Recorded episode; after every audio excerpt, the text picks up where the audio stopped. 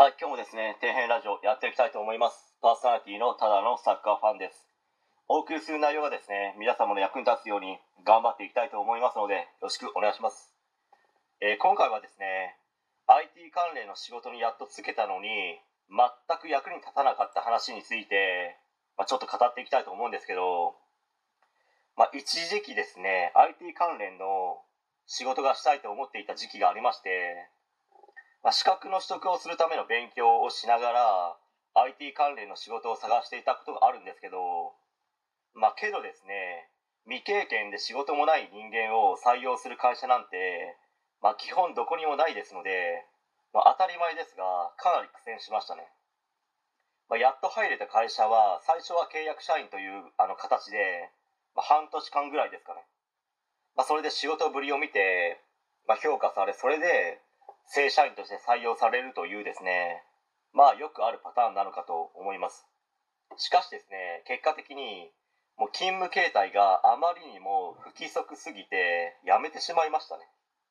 まあ、仕事内容はネットワークの監視とか保守業務で、まあ、仕事の方はそんなに忙しくないというか、まあ、夜勤は正直睡魔との戦いでしたね。ま、資格の勉強の方も空いた時間で、ま、業務にですね差し支えがなければしてもいいと言われていましたので、まあ、やっていましたね、まあ、IT 関連の仕事をしている方ならば知っている方もあの多いと思うんですけどこうネットワーク機器などのあの販売をしている世界最大手ですかね。シスコ社というですね企業の CCNA というですね資格などを勉強したりしていましたね。まあ、この資格なんですけど受験料が3万円以上かかるんですよ、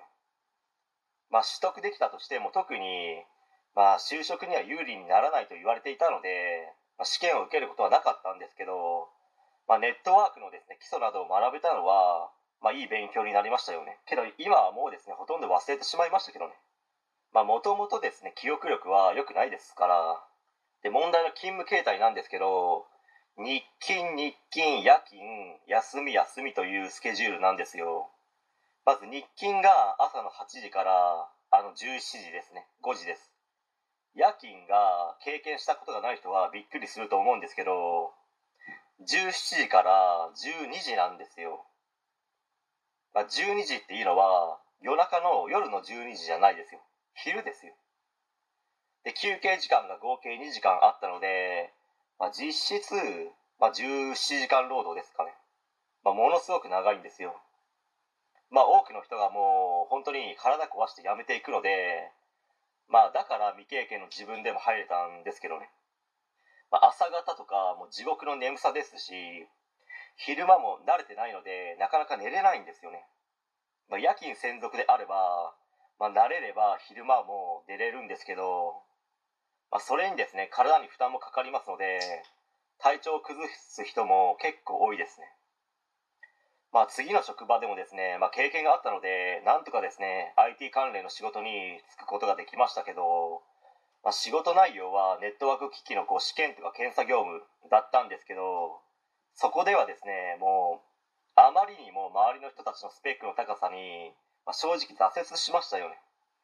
まほとんどの人たちが大学で難易度の高いですね勉強してきた人たちばかりだったのでもう知識から技術まで何から何までもうレベルが違くていや本当毎日ですね劣等感を感じる日々を過ごしていましたね、まあ、そもそも積み重ねてきたものが違いますから自分なんて本当に話にならないレベルでしたね。